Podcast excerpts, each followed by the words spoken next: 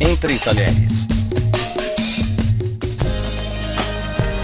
Olá, queridos e queridas, eu sou a Kika do Cozinha da Kika e você está ouvindo Entre Talheres, um podcast que fala sobre comida. O episódio de hoje é meio que uma continuação do episódio passado, quando eu falei da gastronomia em Morretes, no Paraná. Hoje eu vou falar sobre a gastronomia de Curitiba. É lógico que se eu vou falar sobre a gastronomia de Curitiba, eu tinha que começar falando da carne de onça, que é um patrimônio cultural da cidade e que surgiu por volta dos anos 40. A origem desse prato é meio obscura, meio que uma lenda. Não se sabe exatamente se o nome veio de algum vendedor que mentia sobre a carne ou se vem do bafo de onça que ela deixa. Mas calma que não tem nada de onça no prato. É uma carne bovina, moída bem fininha, uma carne magra, sem nervura nenhuma, bem temperada com pimenta do reino, cebola, cebolinha, e ela é servida com pão preto, às vezes acompanhando mostarda. O detalhe é que essa carne é crua. Se você está imaginando uma carne crua com cheiro de açougue, relaxa que não é assim, porque o que sobressai é o tempero. Eu tava louca para experimentar a carne de onça, mas eu tava com o pé atrás por dois motivos.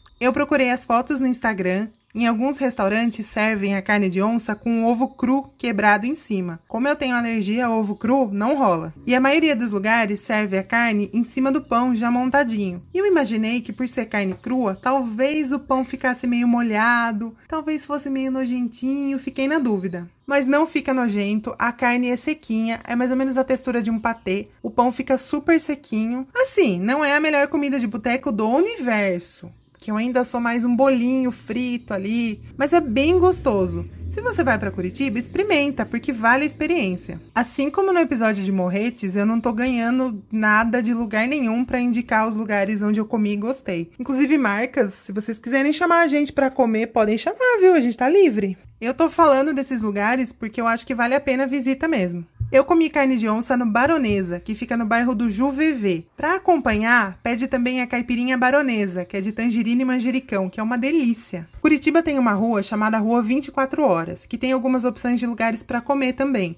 Inclusive lá tem a carne de onça. Ao contrário do que o nome sugere, ela não fica aberta 24 horas. Alguns restaurantes fecham às 9 da noite e, pelo que eu percebi no dia que a gente estava ali, vai no máximo até umas 11 ali o movimento. O que me chamou mais atenção na Rua 24 Horas foram as opções diferentes de comida oriental. Vocês lembram que lá no episódio do Samurai Gourmet eu falei de um lugar que ele comia espetinhos? Então, lá tem esse lugar. E também foi lá na rua 24 horas que eu experimentei o cheesecake japonês, que é aquele cheesecake bem fofinho, parece uma nuvem, que é bem diferente do americano. Agora, se você é apaixonado por gastronomia, eu acredito que você seja porque você está ouvindo nosso podcast. O Mercadão de Curitiba é absolutamente obrigatório para você visitar. Ele tem uma vibe bem diferente do Mercadão de São Paulo. Apesar de ser bem movimentado, ele é mais tranquilo, não tinha muita gritaria e tem muita coisa diferente de São Paulo.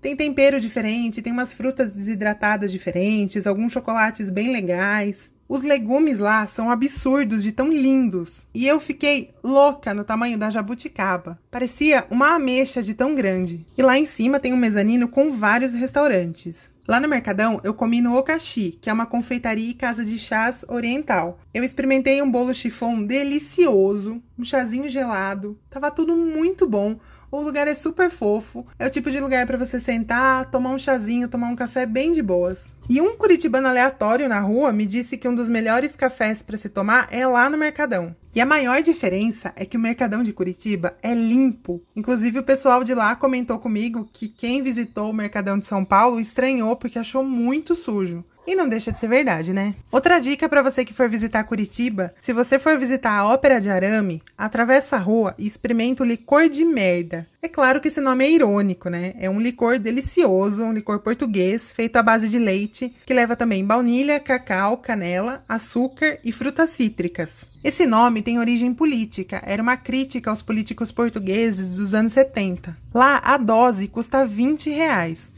Você leva a canequinha para casa. Eu dispensaria a bateção de pinico, que acontece quando alguém compra uma dose. Porque eu sou meio chata, eu odeio barulho. Mas vale a experiência, apesar do preço ser um pouco alto, vale a pena. E tem outro bairro que tem muita opção gastronômica, que é o Santa Felicidade, que é o bairro italiano de Curitiba. Quando a gente fala em bairro italiano, a gente pensa no Bexiga lá em São Paulo, mas a vibe é bem diferente. Lá a gente comeu em dois restaurantes que estavam incluídos no pacote do grupo não é o tipo de restaurante que eu particularmente curto, que eu saio de casa para frequentar. Como eu disse lá no episódio de Morretes, são lugares que tem muito desperdício de comida e eu não gosto muito disso, me incomoda um pouco. Aquele monte de prato chegando na mesa e as pessoas não comem aquela comida e aquela comida volta para a cozinha, eu não gosto, não adianta. Mas nos dois a comida era muito boa, não era uma massa italiana, mas a gente saiu muito bem alimentado. E para finalizar, aos domingos tem a feirinha do Largo da Ordem. Pensa numa feira grande. É muito grande, não acabava mais a feira. A gente andou literalmente por horas e não acabava a feira. A gente não chegou no final da feira. Lá tem opção de artesanato de todo tipo, tem lembrancinhas, é o lugar para você comprar as lembrancinhas para levar para casa.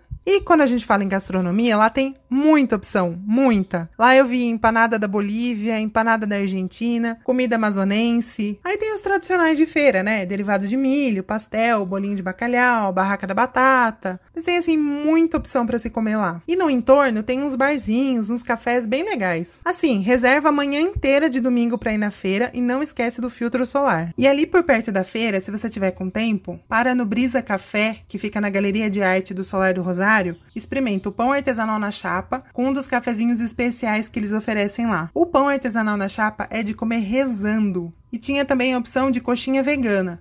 Eu não experimentei por causa das minhas alergias, mas elas foram super elogiadas por quem estava comigo. Agora, uma coisa que eu tenho para falar sobre Curitiba é que lá a vida passa em outra velocidade. Se você está acostumado a comer em São Paulo, que tudo é muito rápido, você pode estranhar a velocidade que os lugares demoram para te atender. Você vai lá, você pede, aí eles vão fazer o seu pedido. É um lugar para você sentar e apreciar. Os únicos lugares que a gente comeu onde a velocidade da comida era mais frenética eram esses restaurantes grandes que recebem excursões. E foi justamente os lugares assim que a gente comeu bem, mas não amamos de paixão. Se você é de Curitiba, entra nas nossas redes sociais, arroba podcast Entre Talheres, e deixa sua dica gastronômica aí para quem for visitar a cidade. Eu, você sabe, tô no cozinhadakika.com.br, arroba cozinha da Kika em todas as redes sociais, e eu volto na próxima quarta-feira com uma dica para sua ceia de final de ano. E aos sábados o Felipe tá aqui, sempre entrevistando alguém bem bacana da gastronomia regional. Por hoje é isso, um beijo para vocês.